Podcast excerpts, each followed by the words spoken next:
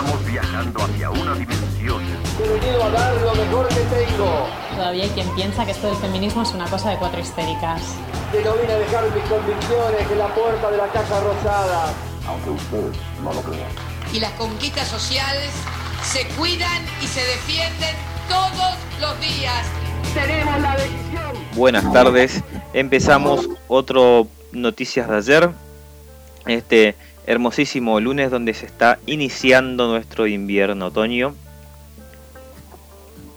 Hoy es el programa número 145 y también es el día 1920 de la privación de la libertad de Milagro Salas. ¿Cómo andás, Belén? Hola Facundo, ¿cómo estás? Pero muy bien. José, lo tenemos ya, a José Feliciano Sí. Barreto. Seguramente estará por ahí, nos iba Hola. a acompañar desde hasta Ahí salgo. perretos. Re bien, re bien, perfecto. Bueno, y lo tenemos a José porque vamos a pasar perdidos del perdides del esférico, eh, que está presentando tres nuevos temas, eh, o es un disco nuevo, bueno, ahora ya José nos va a explicar mejor bien cómo es su lanzamiento, que bueno, por exclusividad de contrato lo presentan acá en las noticias de ayer. Buenísimo. Somos la nueva productora. ¿Cómo andás José? ¿Qué tal? Todo bien, todo tranquilo, che. Acá en casa. Relajado un poco hoy. Contanos qué, mm, qué significa ahí pa- para la banda y para vos eh, sacar el eh, tres, eh, no sé cómo, se llama, ¿Es, es un disco? O Sí, vendría a ser como formato EP, se le dice cuando no, no superan más de tres, cuatro canciones. Igual es como. eh, es difícil eh, los formatos y los géneros, ¿viste? Es como. Nosotros le decimos EP ahora, que hay como. eh, medio vanguardista también el EP, ¿viste? Así que vamos con esa, me parece. yo porque aparte en Spotify, que es mi plataforma de cabecera para escuchar eh, música, que es muy común Mm. que hay artistas que sacan, de hecho que sacan eh, un tema a veces en, en el año, o sea que ya no sacan un disco, sino que sacan, sacan temas. Sí, eh, y sí, porque ahora, viste, o sea, es mucho más común que se escuche una canción o dos de cada banda, viste, y van largando así, van largando eh, dos cada tanto, tres. Nosotros decidimos eh, sacar tres, son tres canciones que venimos trabajando desde el año pasado, viste. Hay una que es un poco más viejita, capaz que tiene más de un año, pero eh, hay dos que sí que son o sea, de fin del año pasado y principio de este año, eh, que la venimos laburando y, la grabamos ahí, che, acá en, en los estudios Audio Tool de Barranqueras. ¿Cuál tema es ese que estaba que estaban grabando de hace un, año? Eh, el EP tiene tres canciones, se llama Escaleras, para darle un formato como una estética ahí. Eh, y hay una bueno, la canción que abre se llama Salvaje, que esa es la canción más viejita que tenemos, que, que la tenemos hace dos años tal vez. Y después está Pañuelos, que es una canción dedicada a las abuelas, madre, Plaza de Mayo, a las luchas, a las militancias en realidad. Y bueno, y después está el tema Escaleras, que da el nombre a, al, al EP, a este, este nuevo laburo que, que largamos el domingo, domingo a la madrugada. Bueno, para los que quieran escuchar el- los temas estos están en... Ahora después, bueno, lo vamos a poner en nuestra fanpage, pero están eh, en YouTube, en el canal oficial de ustedes. Así es, sí. Ahora tenemos, eh, los- lo subimos al, al canal nuestro de YouTube, eh, que es Perdido del Esférico, Perdidos con X, eh, en vez de la O o cualquier letra que identifique un género, digamos.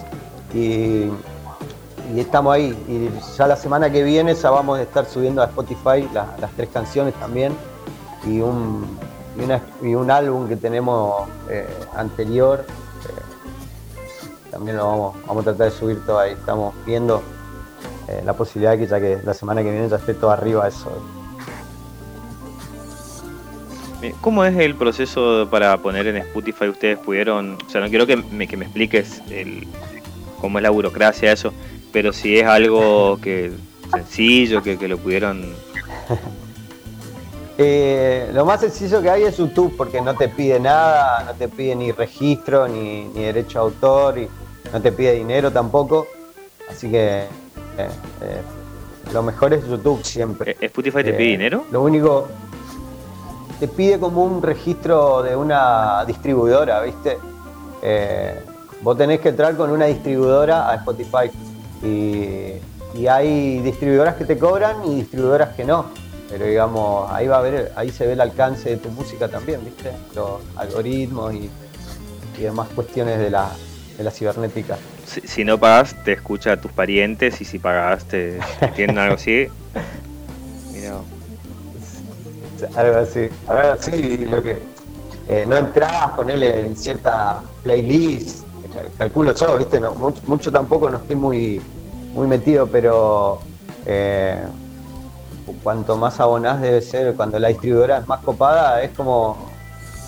es como la vida más misma, alcance. cuando más Así. pagás, Es como la vida. así es como la vida misma del capitalismo, Claro, cuando más pagás, más tenés, ah, más alcance vas a tener. claro, YouTube también tiene esa posibilidad de que vos puedas pagar también y, y- y llegás eh, con publicidad, ponele, o, con alguna publicidad, no sé, viste, mucho. eh, no, no estoy eh, muy metido en eso, pero la idea es que llegar a, a lo máximo posible de oyentes. que la verdad cuesta mucho acá en el interior, digamos. Y le decimos interior todavía a lo que es la provincia del Chaco. en realidad somos el centro, que hay que decirle el centro, porque somos geográficamente, Chaco El es geográficamente el centro del Mercosur y el centro sur de. Latinoamérica, así que No sé, yo no sé si es porque. Yo no sé si es porque los, los- los estoy escuchando y escuché muchas palabras en otro idioma, este, Mm. en inglés, pero me vino a la memoria las veces que grabábamos temas en el radiograbador de la radio, ¿viste? O cuando comprábamos el cassette y nos sabíamos todos Sí. los temas del Bueno. disco, del, del- del disco que sacó la banda que nos gustaba o el músico que nos gusta. Sí. Eso, eso ah, para, para seguir hablando en inglés, vos serías old school, la vieja escuela, old school. y creo que eh, nosotros. ponele para no decir, es. Para, para, para no poner otros, otros adjetivos un poco comprometedores con, con la estirpe de una. Claro. esa era una época jodida para eh, lo- los bien, 90. explico bien. Usted, vos estás reivindicando No los sé, 90, los pero yo, me sí. acuerdo, yo me acuerdo haber gastado de un lado y del otro al, al cassette de, de Fito Páez, el del disco El amor después del amor. ¿Qué le, ¿Qué le grabaste? No, ni en pedo le grabé, lo, lo Ah, mantuve ah, pensé- intacto, ah, pero lo, lo- lo gasté de tantas veces que lo escuché. Sabía qué tema venía Sí. después del otro. sí. Sí, sí, más vale. Antes, bueno, antes teníamos eh, esa cuestión de- del cassette, la cinta, ¿no? Eh, también el CD. bueno, eh, yo todavía escucho, soy como, soy old school todavía. escucho mucho todavía CD, sí. Escucho CD, por ahí me, me, me pongo un vinilo también, muy raro, no, no escucho mucho, pero tengo, tengo todo lo que se pueda reproducir eh, de, la, de, de lo, de lo antiguo, tengo todavía. Qué lindo. Tengo Bueno, todavía eso. Vi- Sí. vinilo hoy en día es, es red de Es culto. Es culto. porque salen carísimos ahora, claro. comparate. Eh, el vinilo es- ya es culto ya. Sí, igual quiero aclarar que no tengo ni un vinilo nuevo comprado. Son todos ¿Quién me vinilos lo- viejos que, Quien me lo quiera regalar. Sí. No, eh, hay, bueno, hay bandas eh, que están sacando vinilos, eh, casi todos sacan un vinilo y, qué sé yo, sale 3 mil pesos. Sí. mil- 1800, son, es caro, es Yo caro hace, para hace escuchar pocos años vi, vi cómo volvió el vinilo así, con esas propuestas ya de culto, más como coleccionable, ¿no? Eh, Sí, sí, el Coro sí. la Lápiz que sacó un, un vinilo hace unos pocos años. Sí, lo vi, lo vi la otra vez, sí, casi me lo compré. No, es un vinilo accesible, tiene buen precio, todo. ¿eh? Ajá. Eh, ajá. no es que está muy caro, digamos. Un CD común te sale entre los 500 y los 800 pesos, y, ¿viste? Eh, y ese vinilo creo que está 800 o 900 mangos, así que está en el precio, digamos. De lo que sale un libro, de lo que sale un CD, digamos, está, está todavía en precio. Pero esas son otras cuestiones ya de la, de la música. Pero ahora, ¿dónde conseguís eso? Eh, esa es otra cuestión también. ¿Dónde? Porque no hay ni caseterías. O sea, el- en Resistencia, que es la casetería Carlos Gardel, no sé si existe todavía, está. No, existe esa todavía, pero vende CDs nomás, no vende cassette. tenés Muchachos, muchachos, que cuelgue, que cuelgue noventoso que hemos tenido en esta Yo igual yo no reivindico, programa. en este aspecto yo no reivindico los 90. Yo la verdad que soy muy feliz. Yo tampoco, no me Escuchando no me dientes así porque no es una, yo tampoco. Hay cosas en los 90 que por supuesto los dejaría en los 90. Sí. Sí, digamos, es lo que pone, hablo con otros músicos de mi edad, digamos, y nosotros somos la era, la, somos como la era de la transición, nuestra generación, la que nació en los 80 y, casi finales de, los 80, como atravesamos toda esa cuestión de la, del- del vinilo, después nos metimos en el cassette, después el CD, y después más vale que nos metimos en lo digital porque eh, es Porque algo es una papa. resarpado lo digital. Porque es, es una papa, digamos. Sí, eh, nosotros eh, todo lo que grabamos estos tres discos, estos tres temas son es todo digital, digamos. Menos los instrumentos, menos los seres humanos, toda la grabación es digital, digamos, y la transición, la, la transformación de la música, la, la distribución de la música hoy día es digital.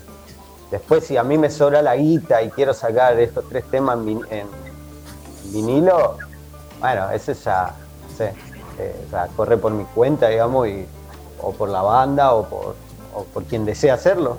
Quien tenga guita y nos quiera pagar el vinilo, que pague. Muy bien. Bueno, yo la escuché usted nomás. Ni, ni reproductor. de- Mira, ni reproductor de sí tengo en casa.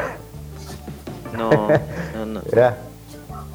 Sí, digamos, también eso, también vol- vol- volvemos a eso también ahí de eh, el disco anterior que grabamos lo sacamos en CD y bueno, y este no, dijimos no, este de última grabaremos en MP3 y lo distribuiremos en MP3 o, o subir a, la- a las plataformas, ¿no? Porque también es un presupuesto.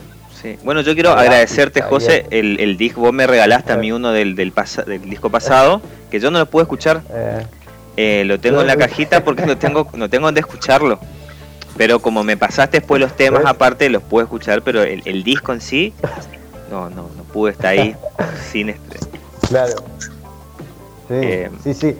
Bueno, qué sé yo, por ahí si Sadaik, que el INAMU, hay como ciertos eh, ciertos proyectos ahí que ellos sacan que te graban mil CDs, ponele, eh, gratis y bueno, después vos te, te encargás de la distribución.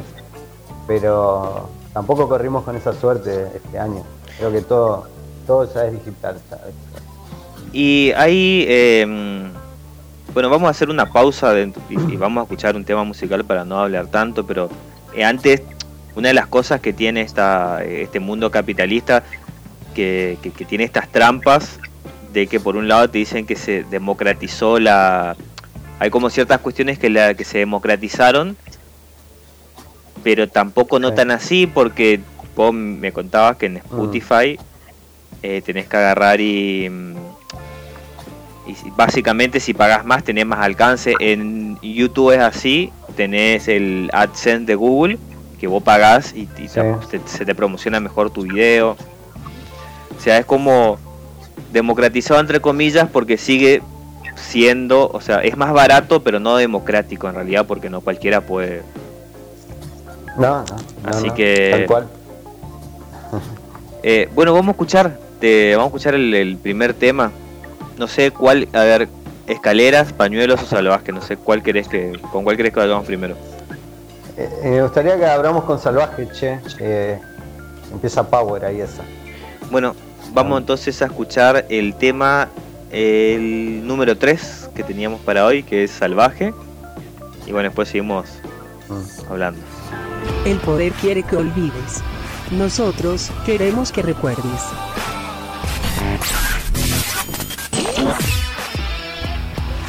¿Cuándo hicieron la letra? ¿En qué, mm, qué, qué año es? ¿El, el año pasado o el antepasado?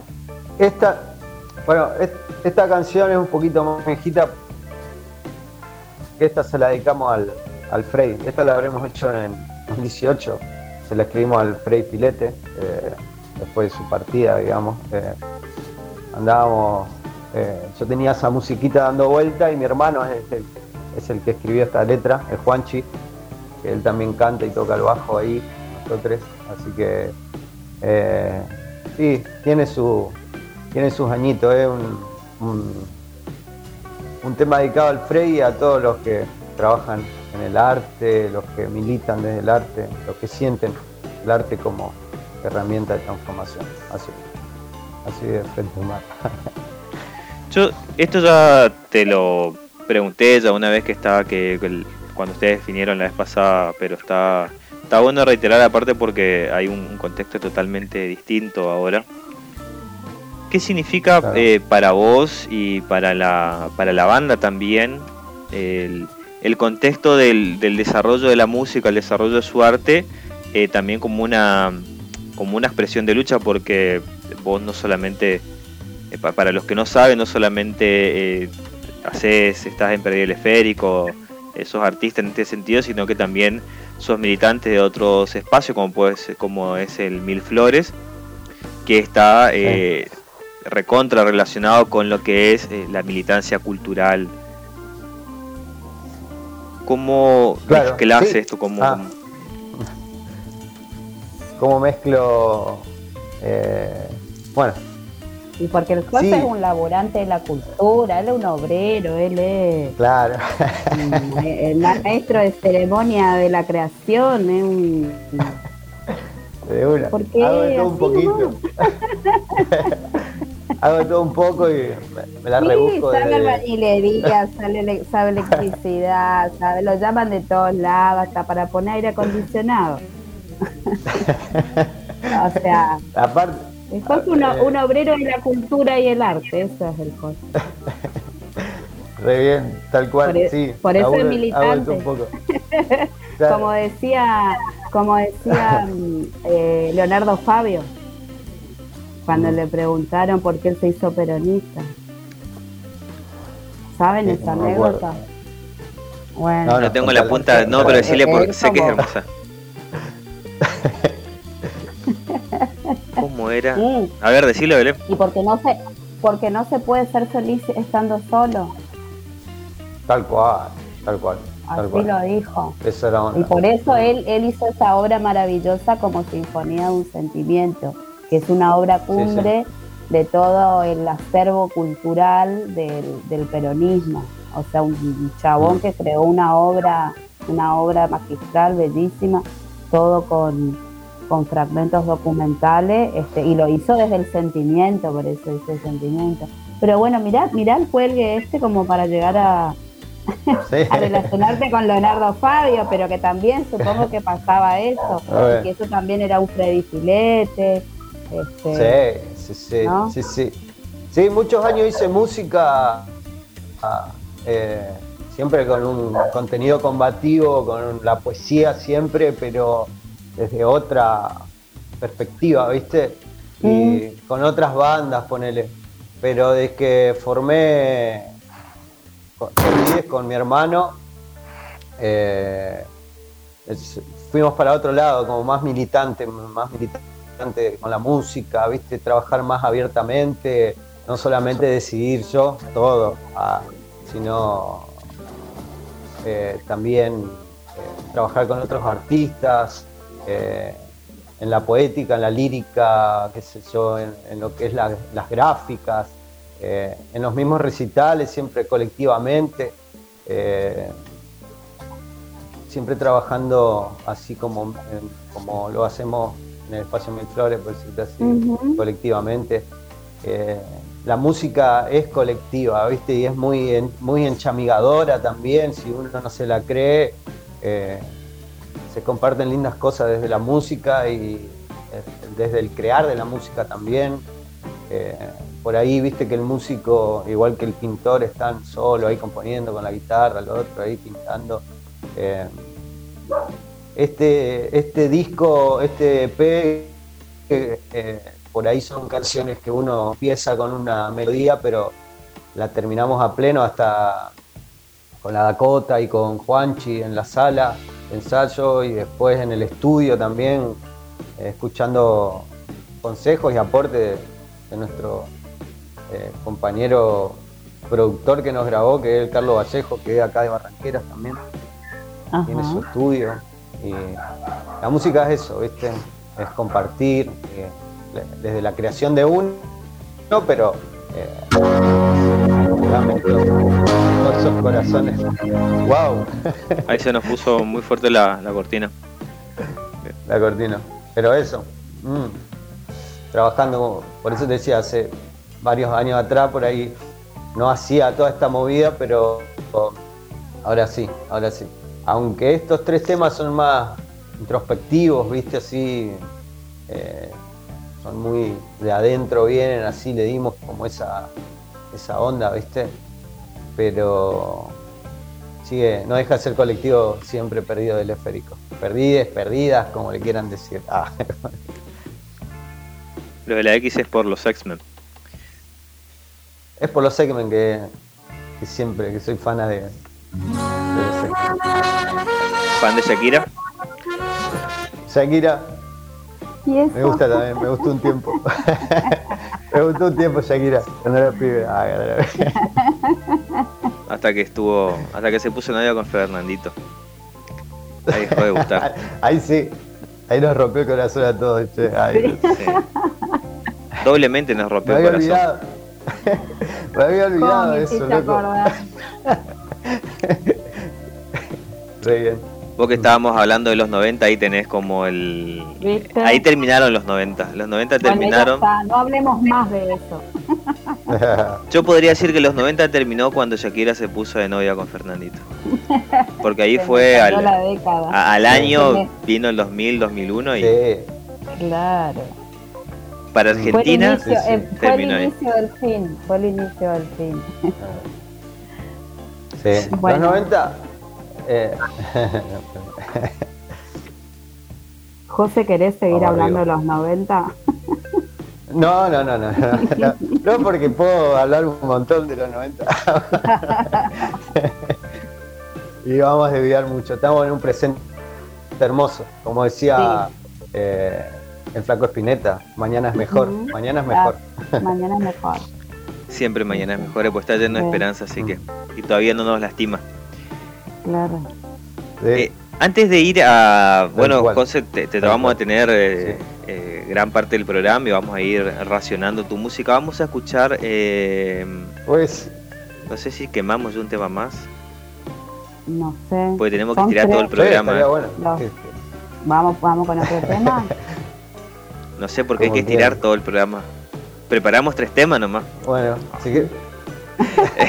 si querés charlamos, si querés charlar. No, vamos, por el segundo. Vamos bueno, vamos, vamos a escuchar el segundo tema que, a ver, ¿qué, ¿cuál es? ¿Escalera o pañuelos? ¿Cuál elegís, José? Y a mí me gusta pañuelo porque se lo, eh, Juanchi le escribió a las abuelas, a mi madre Plaza de Mayo y a, y a todos los militantes en realidad, ¿viste? A los que militan, ¿viste? Que el pañuelo es como un emblema de, la militancia que las abuelas nos enseñaban sus pañuelos.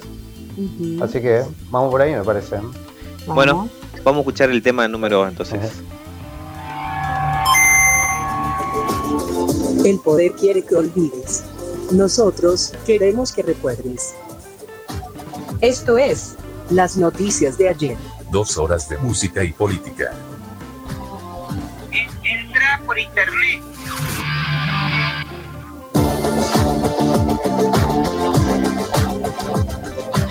Bueno, ahí estábamos con Pañuelos, que tiene muy linda letra, tiene Pañuelos.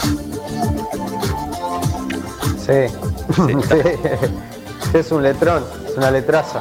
Nos Sí. re gusta a nosotros. Está, está- está Eh, medio fuerte el, la cortina. La portonga, sí.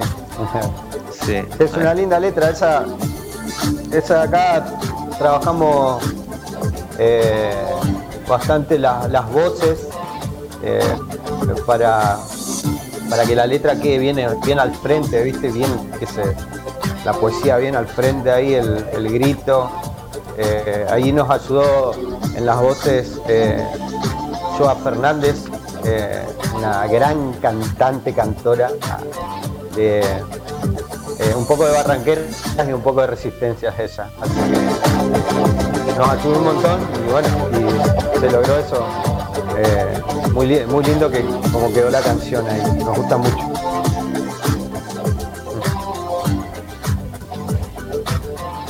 Voy a bajar un cachito de la cortina. Voy a bajar un cachito de la cortina. Ay, me olvidé lo que estaba por decir. Pero. mm, sí, hay una cosita que quería eh, consultarte con respecto mm, a la, a la letra, al proceso creativo que, que tienen ustedes. ¿Siempre es, ti- tienen la letra, la composición o es como, como nace nomás? No, esta canción es, netamente de Juan Pablo, ¿viste? Hizo la música y, mandó letra ahí. Eh, Salvaje ya es un poco. eh, la música era mía y él le puso la letra, ¿viste? Fuimos ahí laburando juntos los dos. Y, eh, y Escalera sí, esa es, es más surrealista, ya es, es mía esa, ponele.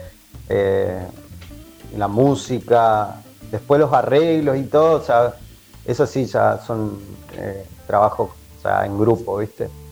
Pero sí, cada uno escribe en su casa, las letras sí son muy de cada uno, el que quiera escribir de la banda escribe y, le mandamos, ¿viste? Eh, las músicas sí ya eh, por ahí laburamos juntos, eh, pero casi siempre es uno y uno, así por separado y, se va, se va mezclando todo, se va amalgamando, es un poquito la cosa. para que sea un proceso realmente colectivo. ¿Y eso se busca o, o- o sucede nomás o hay un o se esfuerza que sea colectivo? Y por ahí se tiene que forzar un poquito, che. Se forza porque, eh, como ya te decía, viste, uno agarra la guitarra, por ahí se le ocurre una letra y, trata de componer algo, pero eh, por ahí, viste, no te convence la letra, pero sí la música. Y como Juan Chi es muy ducho en la poética, eh, le gusta escribir mucho, dejamos el trabajo a él. digamos que, que, mande, que mande letra ahí, que escriba, escribe bien Juanchi, así que eh, le- ese es su trabajito de ahora, eh, de hace bastante tiempo en la banda. ¿Tienen idea mm, de después de más o menos de ahora que, que se sueña va con, con, con hacer un recital y ese tipo de cosas? ¿Se tienen eh, proyectos respecto a eso, algún sueño, algo más allá que sea posible en lo inmediato o imposible? Sí, eh, la idea de todo músico es tocar, tocar todo el tiempo, poder tener fechas, eh, salir a tocar. Eh, nosotros, desde que arrancó la pandemia, que hasta muy pocos ensayos pudimos meter, digamos, recién a fin de año, el año pasado, cuando empezamos a grabar, por ahí nos, nos juntamos a ensayar, por ahí lo que fue la vacaciones también. Y bueno, y pudimos tocar, por suerte, en la víspera del 24 de marzo, acá en el Espacio Mil Flores. Eh, pudimos meter unas canciones ahí. eh, pero sí, la- el sueño es poder tocar para, qué sé yo, para tener nuestro público así Físico. fijo, que se vaya aumentando como todos la- los músicos, creo. sí, sí, sí, sí. El recital. Tocamos varias veces así en stre- streaming, viste, Eh, o grabaciones, y no es lo mismo, viste. Eh, no, no tira mucho la onda ahí, pero bueno. eh, Pero te copa el vivo, o sea, y- habremos tocado. o sea, Sí, sí, sí, sí, sí, esa, la- el vivo creo que es la, la pulsión del, del músico, ¿viste?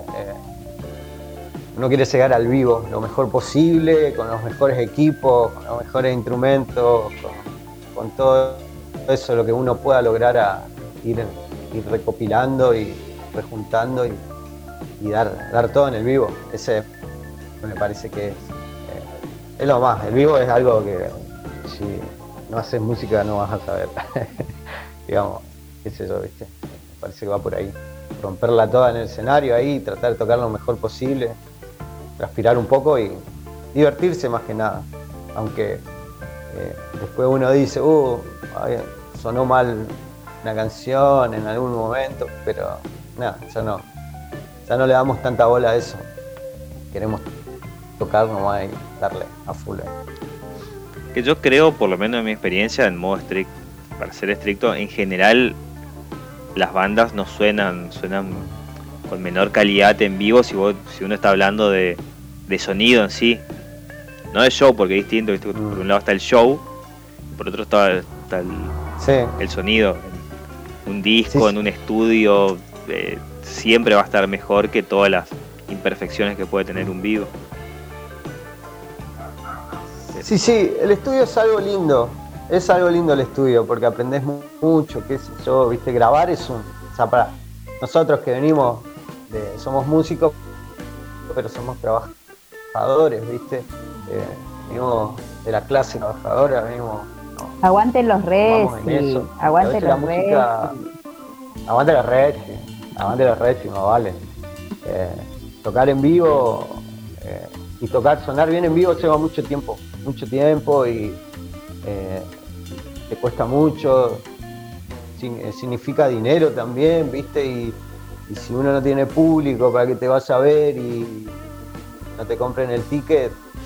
No, no vas a juntar esa platita que te puedes comprar um, ir mejorando tu equipo, tu instrumento, ¿viste? Con el pasar del tiempo.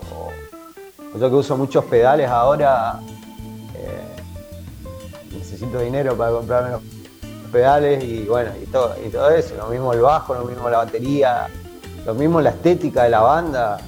Todo cuesta dinero, todo cuesta un montón de, de esfuerzo, digamos. Que, bueno, con el transcurrir de, los- de los años uno va aprendiendo ciertas cuestiones en qué ahorrar y en qué no, y bueno. Por ahí me estoy yendo por las ramas, me parece, en la discusión esa de, qué bueno y qué malo. hay un montón. No, no, está, está perfecto porque aparte el, para la música ya tienen ya Spotify y YouTube para escucharte, así que acá está bien que hables de lo que es el, Sí. ma- el making of. El making Claro, of.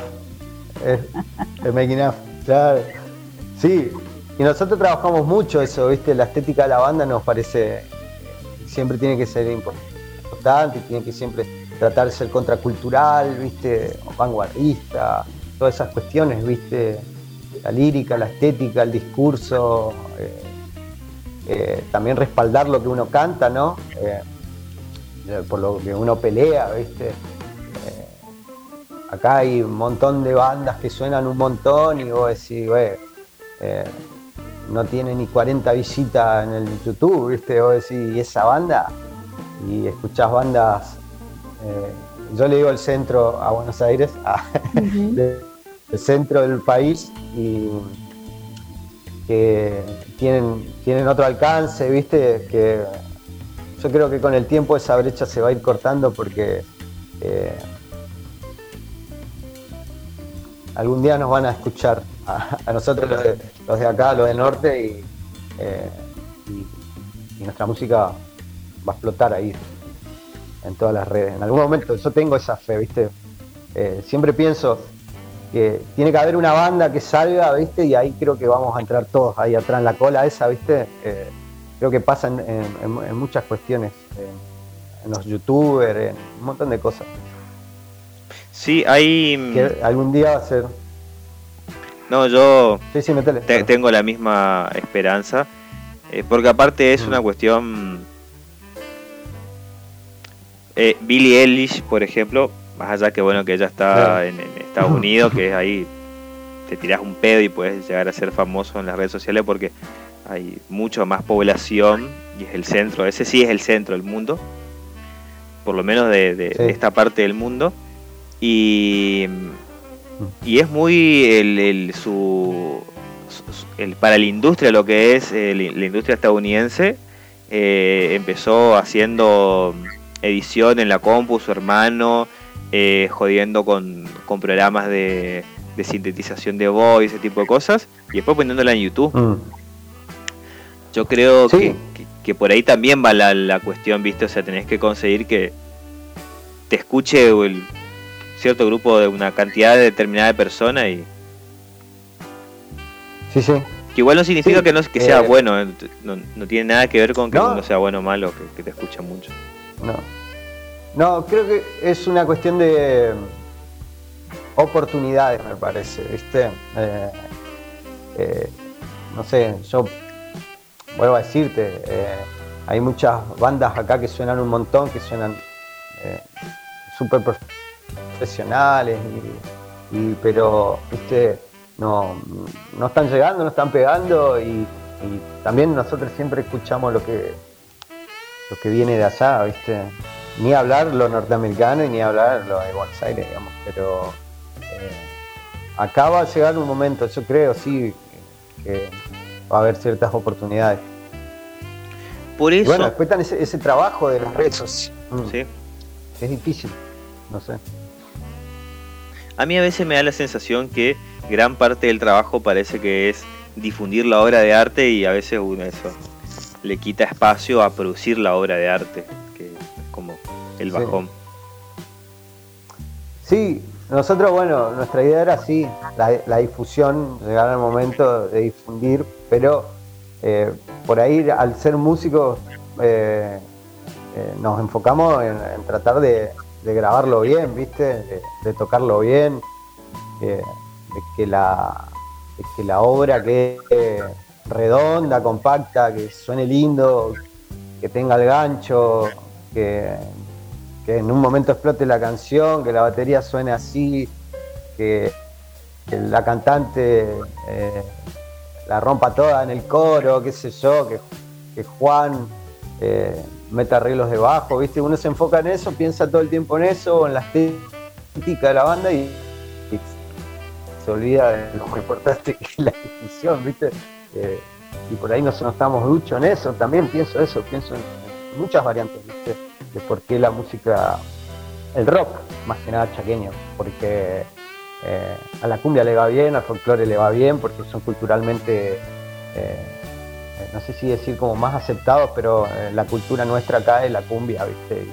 Se escucha cumbia, es así, está súper bien eso, pero va por ahí me parece, ¿viste? De, de que entremos a un circuito cultural también, ¿viste? O que, bueno, ahora el INAMU está, diciendo, está haciendo una movida interesante de, difundir la música independiente, que está bueno, un banco de música. Eso, bueno, si hay músicos escuchando, eh, yo ya subí todas mis canciones, así que para que pueda llegar a otras partes del país también, ¿viste? ¿Quién te dice? Por ahí te escuchan y, te empiezan a pasar en, en Mendoza, que sí, ahí, eh, ahí sí culturalmente el rock está como en una entrada más, más con el indie, qué sé yo, ¿viste? También tiene que ver los géneros, ojo, ¿eh? Viste que eh, la cuestión de los géneros musicales también hoy en día están, eh, están muy fuertes, sé yo. Eh, ahora se está escuchando mucho indie, ¿viste? Nosotros no sé si entramos ahí tanto en el indie, pero me parece que está yendo por ahí hoy el rock también, ¿viste? No sé, no sé. Antes era el rock más crudo, ahora son rock más surrealista por ahí, no sé, más por ahí va, me parece. Yo, sí. Mira, ahora que, que me sigues hablando de surrealista, eh, Mm. no sé si te pasó cuando escuchás una, una música que eh, se te Mm. viene a, a la mente otros elementos otro, que va- vienen por otro sentido, eh, por un olor, por visualmente escuchás y eh, estos días ahí para hacer la, la carátula escuché mucho los tres temas, me colgué escuchando mucho los tres temas eh, para Claro. ver un par de cositas, qué sé yo, y, y Mm. después con Rita hicimos la práctica porque ella estaba dibujando que eran unas cositas que están metidas ahí en, en la tapa eh, y nos saturamos escuchando los, los temas básicamente. Y yo no paraba Sí, de, tenía una imagen que es, no sé si conoces, Hora de Aventura. Hora de aventura. Después busca, sí. googleado que sí. Ah, Hora de Aventura es Mm. un, un dibujito eh, muy psicodélico, eh, Ah, sí, sí, surrealista, que, que dicen que es para niños, pero no sé si es tanto para niños. No, no, no, a mí me dio. sí, sí, no, ya sé cuál decís. Sí, sí, lo usamos de telón un tiempo. Mira, Un vos, tiempo. Lo yo no sé, telón, eh. yo no sabía, yo no sé Mm. qué se conectó en mi cerebro, pero con escaleras me pasaba mucho eso que me acordaba a imágenes de Hora de Aventura. Eh, si están, Claro, sí. no, no sé por qué, porque encima yo después decía ver la letra capaz, Sí, pero no, no hay que mucha Ah. mucha relación entre la letra y... o capaz sí, no sé. no. y bueno, escalera es lo más surrealista que tenemos, digamos, eh, porque eh, es una letra que parte de, de un sueño, así que bueno, surrealismo viene de ahí. Ah, Ca- capaz eh, por eso en mi cabeza era, tratamos, eh, eh, pero me quedé con esa. eh, a vos sueño por qué, por qué producís eso en mi cabeza. Sí, esa canción tiene, tiene el, el- toque de la viola, los efectos que pusimos en la guitarra son como eso, como contar un sueño, ¿viste? Eh, algo, un sueño que yo lo tengo recurrentemente, siempre lo sueño, que es un sueño como que estoy como en una escalera, en un tren así y, y nunca me puedo despertar. Pero bueno, este- y bueno, de ahí uno eh, trata de llevar la lírica para otro lado, la poética, bueno, y, y sale eso. Después, la misma letra te, te va tirando eso que decís vos, eh, las melodías. eh, el sueño también te tira la melodía y, sale esa canción eh, que es muy, muy, muy, muy, muy, para, para ese lado, digamos. Que- y aparte que nos re gusta esa canción a los tres, porque la trabajamos los tres en los sonidos, en los coros, en las baterías, en los bajos. Esa es la, la más colectiva de las tres, me parece, porque por más que es toda mía letra y música, la- un montón de cuestiones, in- inclusive hay una parte de letra que es de otra persona y así, ¿viste? Así que, José, disculpa, te, te, te corto un cachito. perfecto. Vamos a eh, va- vamos a ir a la pausa, que no- nos pasamos un minutito. Y después, bueno, volvemos y volvemos a escuchar. Aparte tenemos todavía temas guardaditos ahí, gracias a que racionamos bien, para escuchar, eh, seguir escuchando Perdidas del Esférico. El poder quiere que olvides. Nosotros queremos que recuerdes.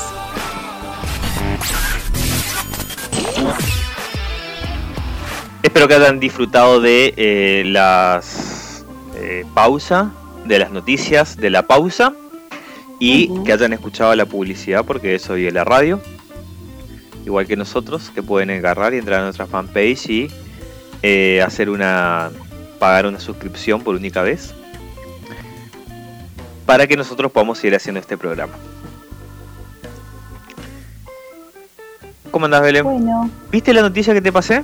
¿Estás José? ¿Estás vi, José? vi la noticia, este, mm, Sí, estoy, pero antes estoy, que estoy. continuemos con el segundo bloque, mandémosles cariños y saludos a los compañeros de la producción, a nuestra queridísima Cani, que no la tenemos acá en voz, pero, pero su presencia está en el programa.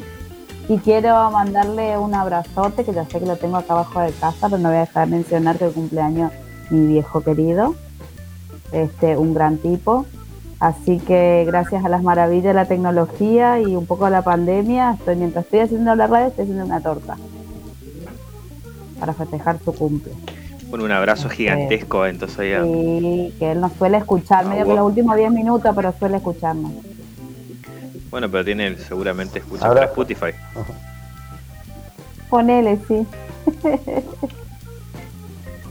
bueno, sí, no, no conocí una noticia, no, no, no, no he, tomado conocimiento de casos, de situaciones locales como la de la noticia que me estabas, que me estabas pasando, la de los trabajadores en Amazon.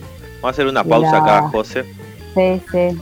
porque Este, porque empezamos con este tema, José. Acá el, el Facu comparte una nota de Amazon este, para charlar que dice la derrota de los trabajadores de que intentaban crear el primer, el primer sindicato de esa empresa, de la empresa Amazon.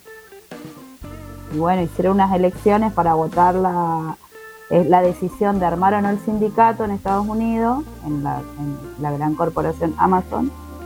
Y este, pero bueno, aparentemente hay hasta se va a presentar este, denuncias por fraude. Fraude de parte, fraude patronal, digo, por haberse metido. sí.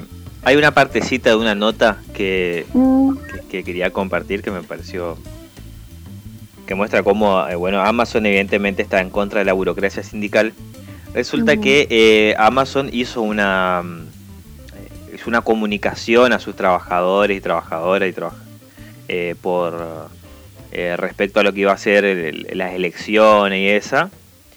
Em, también presionó mucho a el correo que es el que en Estados Unidos, eh, igual que acá, también es el que garantiza la, la votación, que es el que lleva las urnas y bueno, igual, igual que acá, eh, para que la votación, para que lo- las urnas estén en las instalaciones de Amazon. Que eso los sindicalistas denunciaron que es una, era una forma de agarrar y, y presionar a los trabajadores. Entonces. Amazon en un comunicado eh, pone que, eh, la, que, que- que no hace falta la sindicalización, que la compañía asegura que of- ofrece salarios y beneficios competitivos y aparte advirtió a sus trabajadores que, textuales palabras de eh, este comunicado, el sindicato cobraría cientos de dólares en cuotas sin que consideran cambios en las condiciones laborales. Eh, y, y me, me quedó como, o sea, como los de Amazon agarran, viste, y decía que al pedo se van a sindicalizar porque la verdad no, no van a conseguir condiciones, mejores condiciones laborales, así que no, no lo hagan.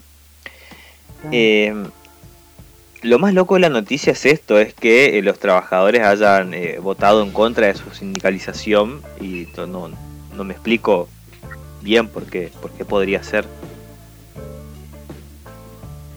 Es que hasta pongo en duda que sea eso, porque las campañas, las acciones antisindicales que tienen estas grandes corporaciones son campañas muy sucias, muy dañinas. Este, hasta en la misma nota de la BBC hay como un sesgo de dudas respecto a cómo se llevó adelante esta votación. Digo, el condicionar a dónde va la urna, este, imagínate el bombardeo del, del- el, bombardeo y el discurso de este tipo de, de, sectores ¿no? de, la, de la economía del conocimiento y, y demás que tienen estrategias que aún para nosotros este, hasta son desconocidas. Lo, cierto es que en materia de higiene y seguridad, este, estas grandes corporaciones se caracterizan por, por vulnerarlas a puntos tales de, de situaciones como las que contaba la nota de la BBC respecto a esto, de que por, por cumplimiento de, de- de horarios de trabajo, eh, hasta orinan en, en botellas, orinaban en botellas, entonces la necesidad del sindicato emerge de, este, de la discusión respecto a condiciones, la necesidad de condiciones y ambientes de trabajo salubres. Sí, sí, porque aparte... la verdad que sí. de estas patronales, es- o sea, convengamos que son grandes sectores del, del, del trabajo, del- de la nueva composición de la dinámica del trabajo, que, tiene, que está a nivel mundial, con patronales que no son lo mismo que el directorio de una fábrica o una empresa. Digo, estamos hablando de corporaciones transnacionales que este, cuyos capitales o, o- o capitalistas no sabes dónde se encuentran.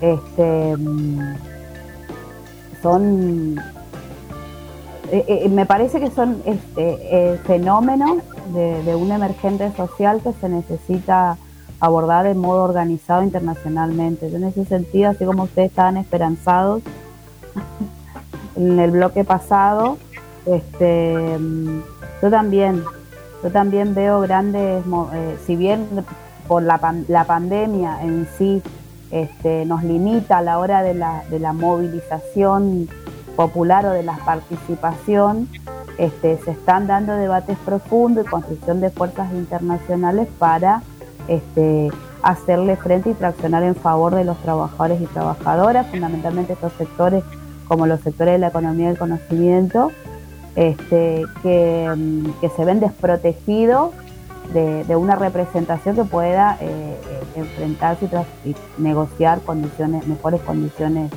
de trabajo, este, como el caso de, Amazon. Sí, para los que no conocen la empresa Amazon, eh, Amazon es el. Jeff Bezos, el dueño de Amazon, es el galperín yankee, el galperín del mundo en realidad, y Amazon es el mercado libre del planeta. Claro. En paralelo. Imagínate el poder de conflictividad que pueden tener estos sectores, digo, para, para llegar a dimensionar el interés que puede tener corporaciones como esta en, este, en, promover la, campañas antisindicales. Este, estamos hablando de sectores del trabajo inmenso, creo que el segundo empleador decía después de Walmart en Estados Unidos. Este, que, bueno, todavía no, me parece que todavía no somos conscientes de esa, de esa capacidad de conflictividad de este sector, razón por la cual las acciones antisindicales de estas corporaciones son mucho más este, duras este, y más en, países del norte. Digo, yo no sé hasta dónde pueda pasar acá en Argentina, que dentro de todo este, las, las estadísticas de sindicalización eh, a nivel continental, o sea, se promueve la sindicalización acá en Argentina, hay participación sindical, hay organizaciones sindicales fuertes, potentes y con este, correlación de fuerza para la negociación colectiva. Eh, pero bueno, yo creo que son fenómenos que los, iremos viendo y ojalá que lleven a, buen puerto este, esos procesos de sindicalización. Es llamativo la diferencia de voto nomás en Amazon. Es sumamente llamativo, creo que le triplica entre los que votaron a favor de armar el sindicato a los que no. Sí, sí, sí, lo, triplica. Em, que este aparte es uno de los galpones más importantes de Amazon. Porque Amazon tiene, igual que acá en Mercado Libre, galpones donde se depositan y después se hace logística y se distribuye eh, a todo el mundo, básicamente. Em, para poner un poco en números y a ver el nivel de, de guaches de, esta gente. Eh, Jeff Bezos es un es él es no uno es el eh, tipo más rico del planeta. Su fortuna personal es de 177 mil millones de dólares. Eh, él es desde hace muchos años y el segundo es Elon Musk, después viene Bill Gates y eso. Son, son, tipos más ricos y Jeff Bezos como que e triplicó es 8, bueno, por 8, aumentó 8 veces su fortuna y aumentó 8 veces el poder de Amazon en, cuestiones eh, monetarias durante la pandemia nomás. Sin embargo, y obviamente, eso no se replicó en los sueldos de la gente de Amazon. Por eso, en, Gran Bretaña, Reino Unido y eh, Italia, hay, eh, cuando estaba pasando esto también en Reino Unido sobre todo había unos había hecho paros había estaban haciendo paros a, Amazon. Eh, que ahí sí están están sindicalizados. Eh, pero y otra cosa también aparte Amazon Jeff Bezos también es una de las personas viste que con esto de la pandemia hubo ahí uno que otro super mega millonario que dice sí hay que cobrar un impuesto porque somos muy ricos para que se distribuya eso. No es el caso de Jeff Bezos, que eh, él está en contra de eso, con eh, la, teoría esta de que si va a agarrar y haces eso, es como que achanchas a la gente, que en realidad eh, hay que agarrar y, mover el... que el capitalismo crece porque crece la, la, conflictividad y la, la competencia. así que él obviamente está en contra de darle su fortuna a la gente que, que- que lo necesita, a pesar de que es creció muchísimo. Y em, así que bueno, no sé. E- Esa es la, la noticia porque aparte le llegué a ella porque Galperín, eh, el, el de Amazon, el de el Mercado Libre, agarraba y lo re- retuiteaba eh, porque mm, le, le parecía una, una buena noticia. Ah, sí. Sí, porque o sea, para algunos empresarios tener eh, no estar sindicalizado obviamente es una buena noticia. No, igual hay una cuestión de fondo acá que es más un poco más profunda, no solo el actuar antisindical que tienen patronales de estas características, este, sino que durante este, este el- durante el 2020 me parece, o sea, desde que se inicia la pandemia, creo que se vuelve a tomar dimensión de eh, la disputa que representa para la negociación colectiva el, medio- el ambiente y las condiciones de trabajo como nunca antes. Este, de hecho, se ha propiciado proyectos de ley de reglamentación de comité mixtos de higiene y seguridad en todos los sectores del trabajo. Eh, digo, es para tener cuenta porque comúnmente es esta, el- las patronales suelen decir, ah, no, la discusión esa es con una bonificación, es con mejores salarios y demás. No, la conquista por condiciones de trabajo es fundamental que toma una dimensión mucho más importante durante una pandemia. Este, Así que no, es llama- muy llamativa esas elecciones y, la- y esa opción que, encima con la característica que son la mayoría de los trabajadores de esa planta, son este, de origen, son afroamericanos, Sí. ¿no? Son negros, estuviste ahí tres horas buscando, pero son negros. Son negros. Sí, no, no, pero son Marrones. yo eh, Eva me dijo marrones, sí, no, no, pero aparte eh, son marronas. creo que creo que no está mal. Bueno, son afroamericanos. Eh, es cierto que eso también es otra de las características, aparte de no por nada eh, Amazon puso esos galpones ahí, porque es una comunidad relativamente pequeña, con mayoría de población afroamericana, que eh, en Estados Unidos eso significa barato. Ah, claro. Eh, por eso está ahí, está... Y aparte también porque es, es barata la electricidad en ese lugar. Que eso sí están en el sitio de ellos, cuando lo, lo pusieron, yo sé que están ahí porque es barata la electricidad. y-. Bueno, acá haciendo nuestro paréntesis, me, me- Sí, nuestro paréntesis de la noticia eh, claro. de hoy, porque me pareció una noticia muy loca, o sea que tantos Sí. trabajadores voten en contra de su sindicalización cuando andan haciendo caca en bolsas para cubrir, o sea, Claro, no, no, o sea, terrible. literalmente andan haciendo caca en bolsa, Claro, que eh, claro. si no leyeron la nota, de- después busquen ahí por internet Amazon caca bolsa y va a salir en Google Mm. que eh, tuvieron eh, eh, unas denuncias de el, la- como el, el Ministerio de Trabajo Yankee, que es una agencia ya, eh, porque se filtraron eh, documentos donde los directivos de Amazon eh, sabían de que su, la gente que hace entrega en sus camiones andaba haciendo orinando y defecando en bolsas y en botellas para poder cubrir la cuota de trabajo. Eh, y que ellos sabían aparte de eso, y lo sabían durante tanto tiempo que se naturalizó que los trabajadores y trabajadoras de Amazon lleven una Ziploc en su camión. Claro, claro. Eh, entonces a raíz de eso que todavía, que- pensar que todavía hay, hay, hay quienes se preguntan para qué están los sindicatos.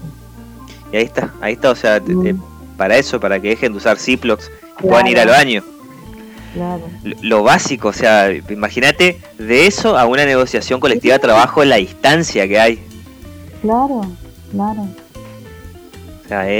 ¿Y cuánto, y cuánto re- relegar de, de, de condiciones de vida por capital o por dinero?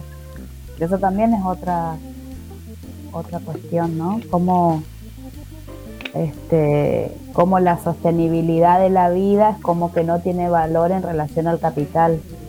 También es una pregunta para ir respondiéndonos. Pero bueno, ando estudiando esas cosas igual. Este, por eso me, me, me- pongo así, de detalle. bien. Bueno, listo. Ya no hablamos más de cosas feas. José, ¿dónde quedaste, José? Disculpa, José. No, habíamos quedado en.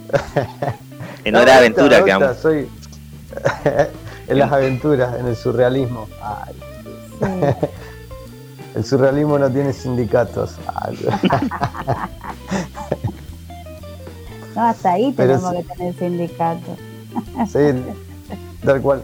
Tal A cual. menos que el surrealismo deje, de ser capi- deje- deje de ser capitalista. También, también, también. Re bien. No sé dónde habíamos quedado, che. No, estábamos hablando de, de, de, de- de hora de aventura. Sí, sí. sí. De aventura, música, música aventurera. Sí, de, de Hora de Aventura. El, el tema que nos quedó es Escaleras, que es el tema que yo te decía que para mí tiene una. eh, tiene una proyección muy gráfica para mí ese, ese tema, que no, Sí. no, no sé por qué. Eh, y pensaba yo preguntarte, o sea, quería preguntarte por qué esa relación cuando no tiene nada que ver, o sea, lo que yo piense con... Porque aparte en la letra tampoco había algo explícito, pero eh, me, me pasaba lo mismo que calculo yo que le, le pasa a, a- a muchos fans de, de bandas que eh, quieren que el autor, el músico, el artista le explique las interpretaciones que, que le, que le haga la tarea. Dice, che, Sí, no. Como Silvio no y el sé. unicornio. sí, viste que está... Para mí eso igual es a la droga. es. No me diga que no escucharon tampoco a Silvio y la explicación del unicornio. No, yo no escuché, pero para mí es la droga. Yo los temas que yo no entiendo tienen que haber... ¿Hablan de droga o de los No efectos nada de la es droga? mismo, era un unicornio. Él se imaginó que tenía un unicornio azul. Listo. Chao. Sí. Mirá que, mirá que era descuidado, ¿eh? tener un unicornio y perderlo. Azul encima. ¿Eh? El tema es sobre un tipo descuidado. Hay, eh, ay no me acuerdo, creo que es... eh, Bueno, No ¿qué me- venía esto que le querías preguntar a José? no, que ¿Qué pensaba en quiere preguntarle, pero después también pensaba, no hay que preguntar estas cosas. preguntar qué quiere decir esa letra y no, es Bien. eso, es poesía, es poesía. Aparte capaz mi interpretación es mucho más copada que la que me da José.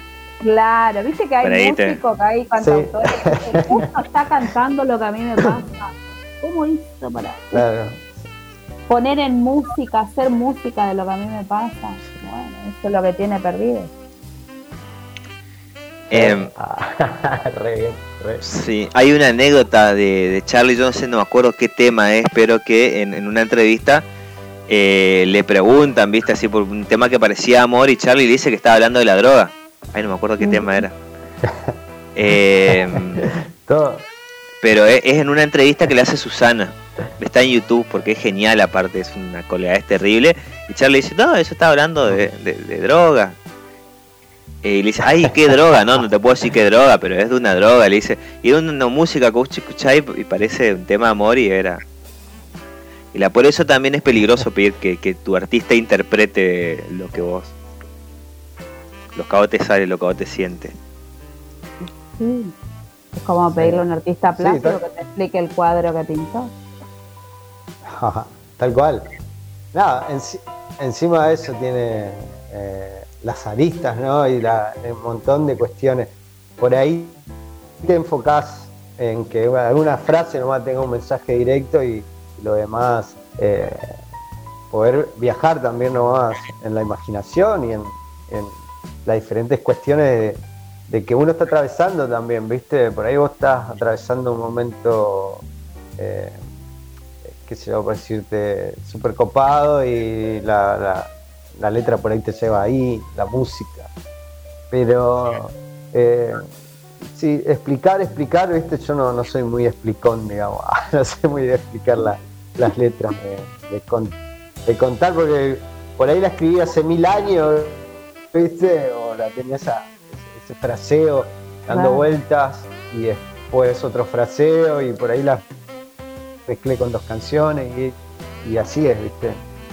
No, no tengo mucho el oficio de escribir así copado, eh, decir, bueno, hoy voy a hablar de, eh, en este caso de los unicornios, pero eh, por ahí, por ahí mi hermano sigue más así, más de, agarrar una historia y hacerla, hacer la música. Eh, yo por ahí me imagino cosas y, y, la, la trasluzco ahí a, la, música y, a tratar de decir algo que no sea tan, tan irreal tampoco, ¿viste? Un poco. Pero por ahí me parece, sí. No soy, no soy, no sé si hay que explicar mucho las letras. No, yo creo que no. No, soy músico, pero creo que no. eh, tal cual, tal sí, que interpreten. Porque aparte, digo que capaz la cagaza, si explicás, viste, y capaz estaba mucho más. quería decir. ah. mejor no, mejor mantener el misterio. A mí me gustan esas, esas letras que mm, relatan historias así como míticas, ¿viste? Como este, que, grafican escenas, así como mm, este, la otra vez volví a escuchar, no sé, estoy re retro, ¿viste? Pareciera, pero no es tan así, o sea, no es tan así. Solamente en algunas cosas retro. Eh, me gusta el tema de, de Mecano, el hijo de la luna. Uh, me decir que no lo conocen. Sí, sí, sí, sí, sí, O bueno, ¿sabes? Ya, es evidente que soy fanática de Tito Páez, el de Sashi y eh. ¿no? que significan. Sasha también habla de droga, habla de tres drogas, de hecho. Todo, todo habla de droga.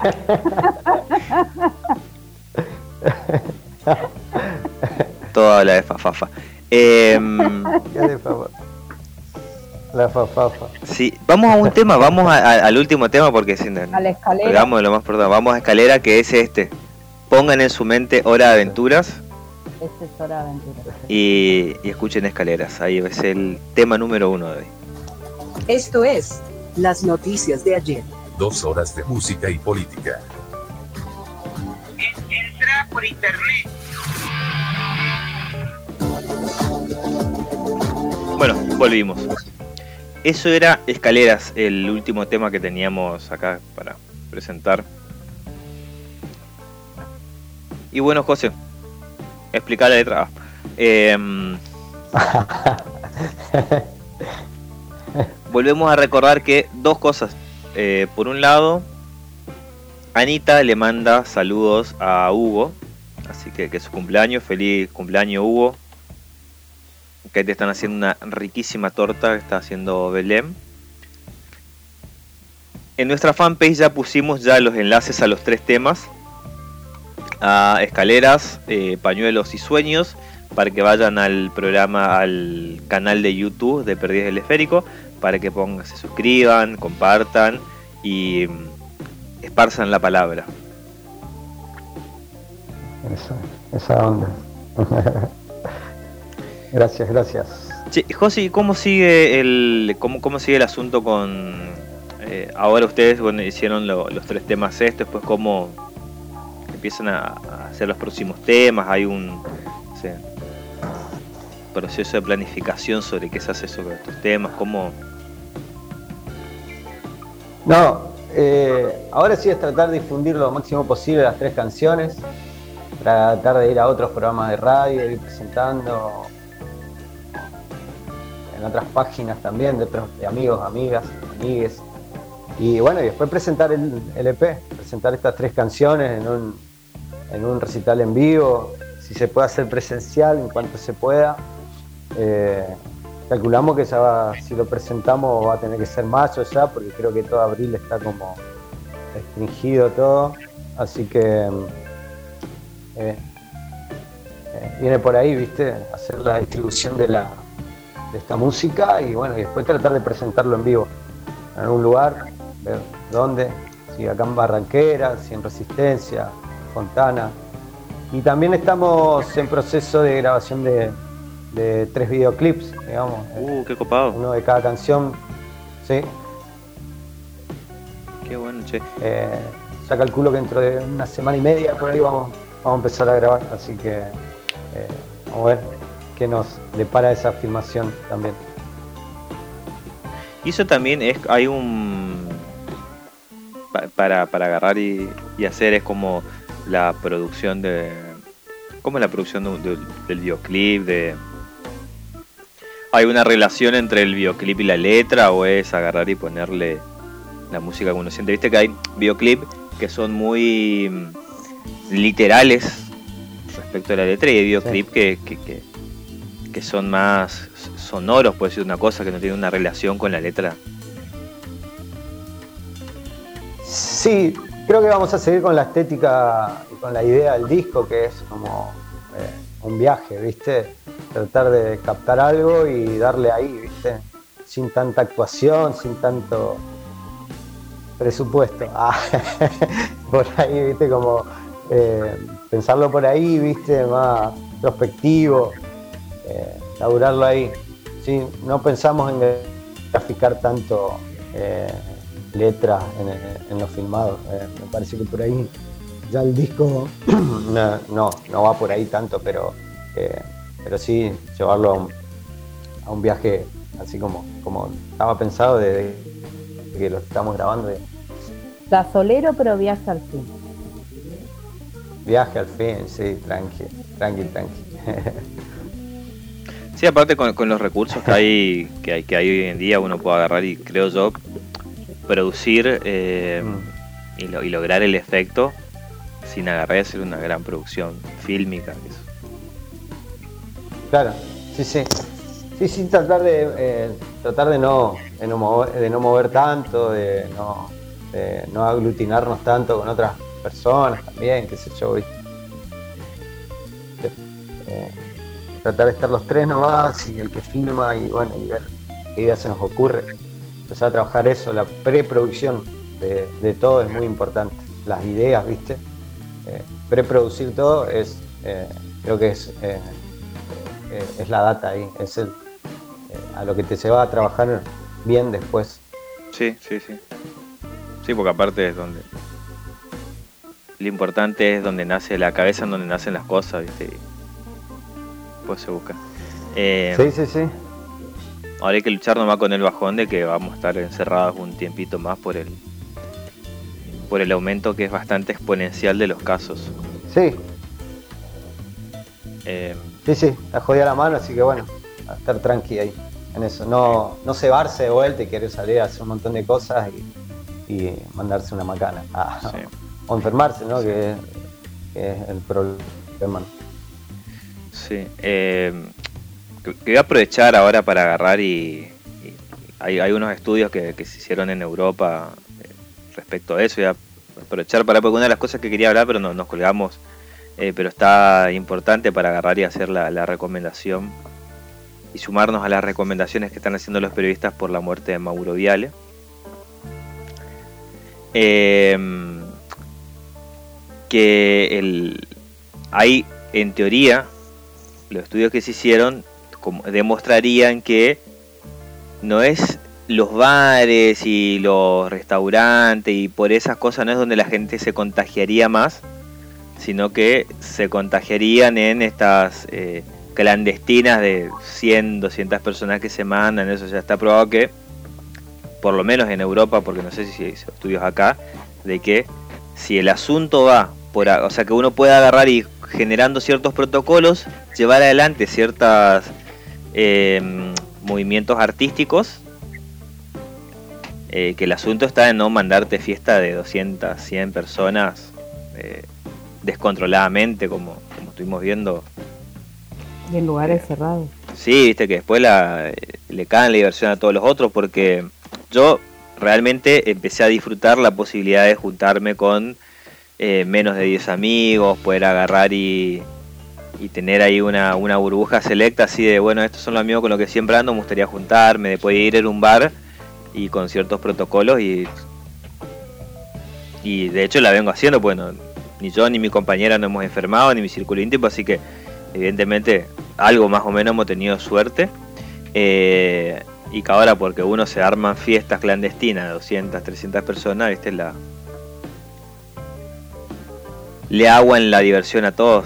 Y ahora el pobre José tiene que esperar un mes, mes y medio para poder agarrar y presentar.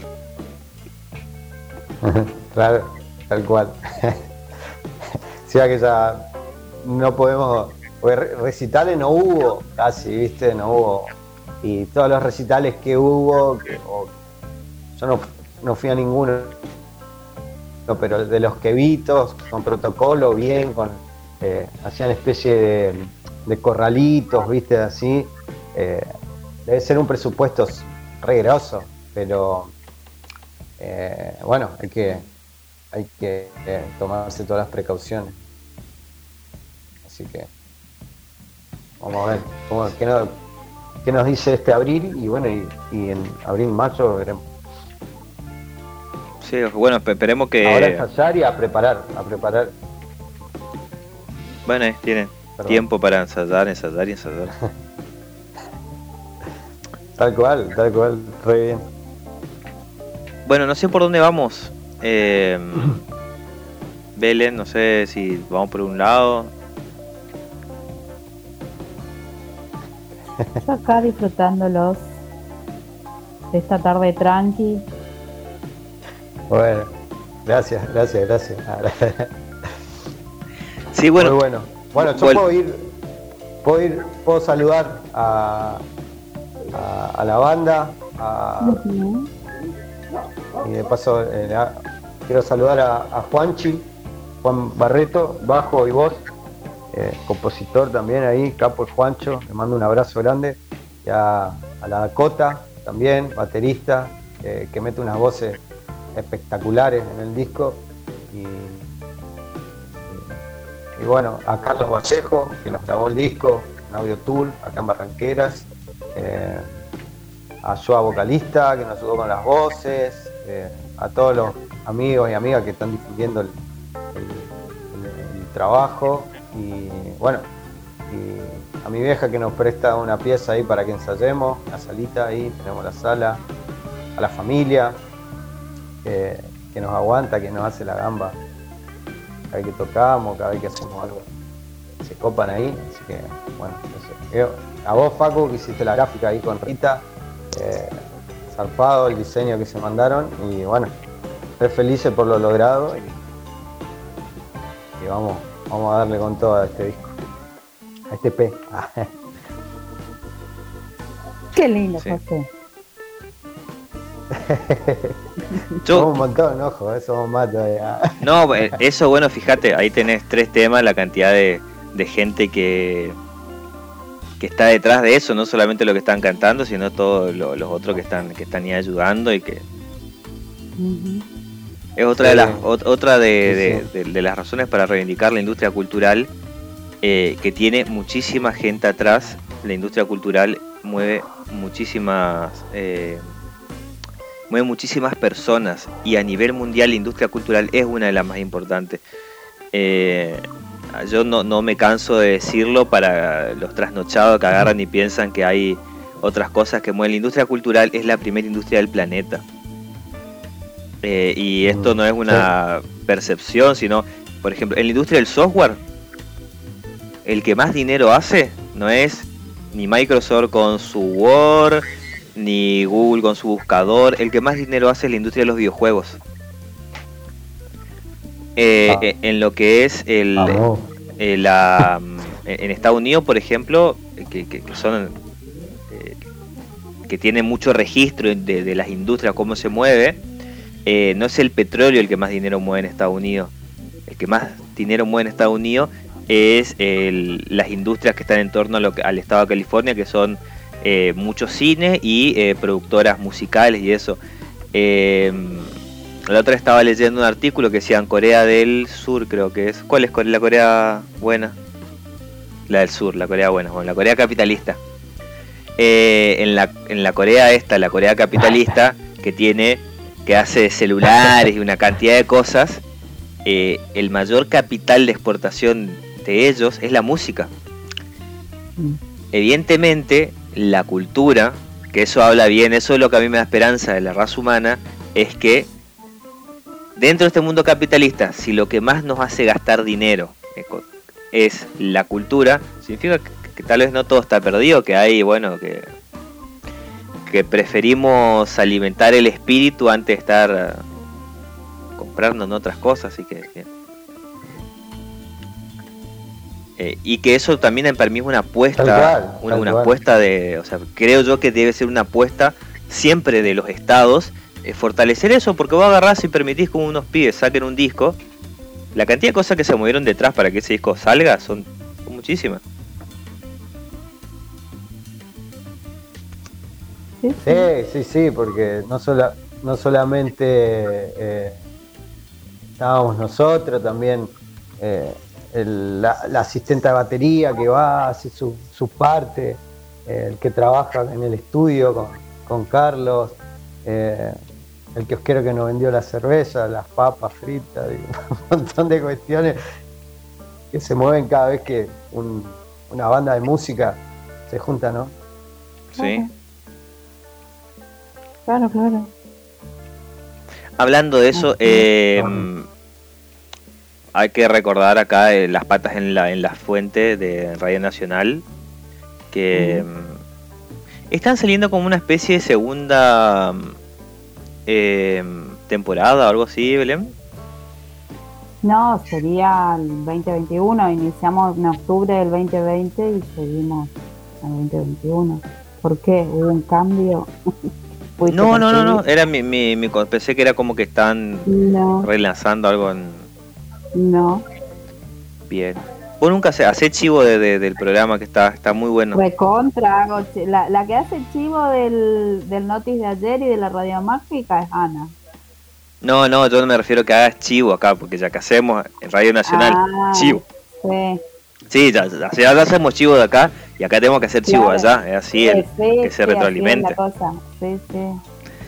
Eh, que aparte es un muy buen programa, eh, muy serio aparte. Ahí estamos más serias que de costumbre. Sí, están tan ca- cambiás ahí No, el, son el tono. distintos programas, que son distintos programas. Este cambia eh, el equipo, la producción, lo que se propone el programa, la misma radio. Claro. Sí. Tratamos que no sea plagio del plagio. No, no, pero hay otra cosa, hasta, el- hasta el tono te cambia. Ah, sí. La otra sí, la, la otra vez estuve escuchando y un tema, un, un- tuve la, la- la suerte de poder coincidir con uno de los de las emisiones y me, me gustó mucho. Pero sí, había ahí un tono serio. Hay un tono serio. Que aparte, Está bueno el programa, está sí, bueno.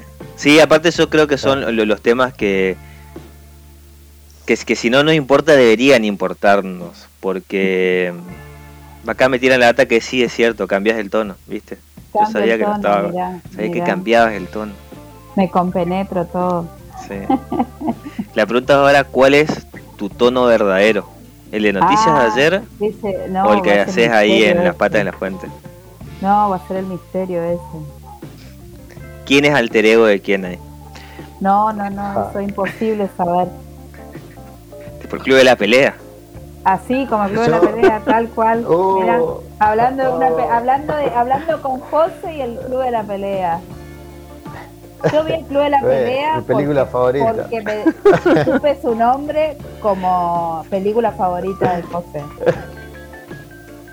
Sí, es la que verdad que era una eh, película pendiente que me quedaba de, de Brad Pitt, que me encanta.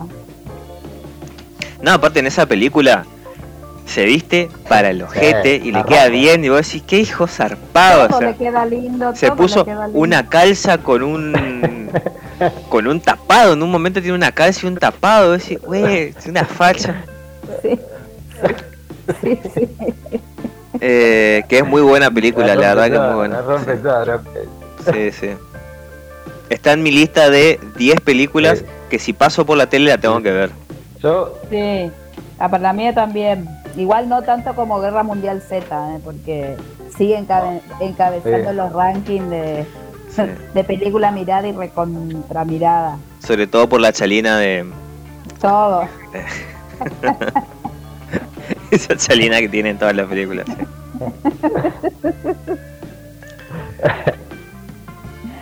Bueno, estamos llegando al final de nuestro Bien. programa. Estamos con las 19.57.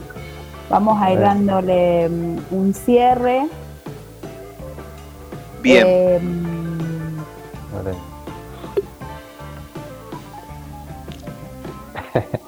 Yo tengo, mira, hace una hora tengo esto que quiero comer. con lo que como el tema Juan Facundo? ah. Em, yo me quedé con una noticia de em, Un Mundo Mejor.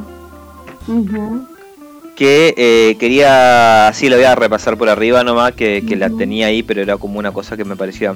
Es vieja ya la noticia, la quería pasar el programa pasado, pero nos recolgamos. Mm.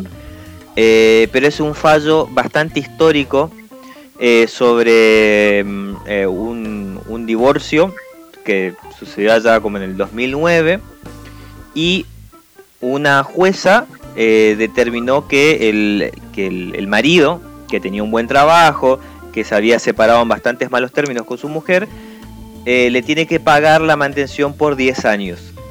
Y el, la conclusión, no sé cómo se llama judicialmente, eso creo que alegato, no, no, la conclusión, no sé, bueno, el fallo, mm, el está, fallo. el fallo es, es, bastante interesante, es muy, pero muy con perspectiva de género, la jueza agarra y dice, tiene que pagar porque vos tenías más poder que ella en esta sociedad donde sos el hombre con laburo, todo, y ella era de casa. Y en reconocimiento de, las, de los trabajos de cuidado que, que no fueron pagos. Y, y me pareció... Eh, me pareció muy, muy eh, revolucionario eh, lo que fue escrito, no solamente eso que le va a hacer pagar por año, sino aparte de eso. Y me parecía que algo que eh, cada, vamos a hacer esto, todos los lunes vamos a traer por lo menos una noticia. Hoy ya con el host y su música ya cubrimos cupo, este es como un extra, un plus.